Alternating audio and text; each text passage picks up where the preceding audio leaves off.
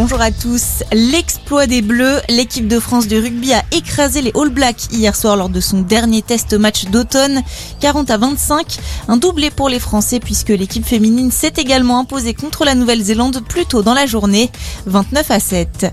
Une marche violette hier à Paris. La manifestation contre les violences sexistes et sexuelles a mobilisé entre 18 et 50 000 personnes, moins qu'il y a deux ans où entre 35 et 100 000 manifestants avaient été recensés dans la capitale. Les ont demandé des mesures du gouvernement face à ce phénomène. Ils ont également rendu hommage aux victimes de féminicides, 101 depuis le début de l'année en France.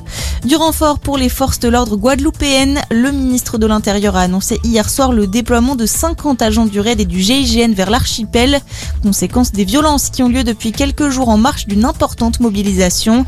Les habitants sont dans la rue depuis lundi dernier pour dénoncer les mesures sanitaires, mais également le manque d'accès à l'eau, la pauvreté ou encore la hausse des prix de l'énergie.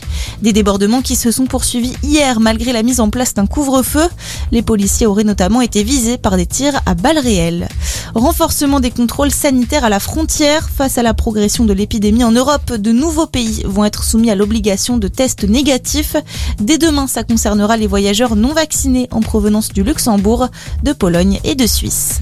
Un nouveau corps découvert dans le Var, quatre mois après les incendies qui ont ravagé le département. Le bilan continue de s'alourdir.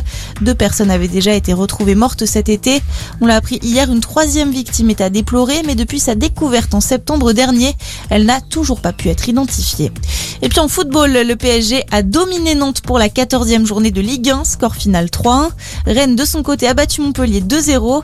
Suite de cette 14e journée cet après-midi, cette affiche au programme et notamment le choc des Olympiques ce soir. Lyon-Marseille, c'est à suivre dès 21h. Merci d'être avec nous. Très bonne journée à tous.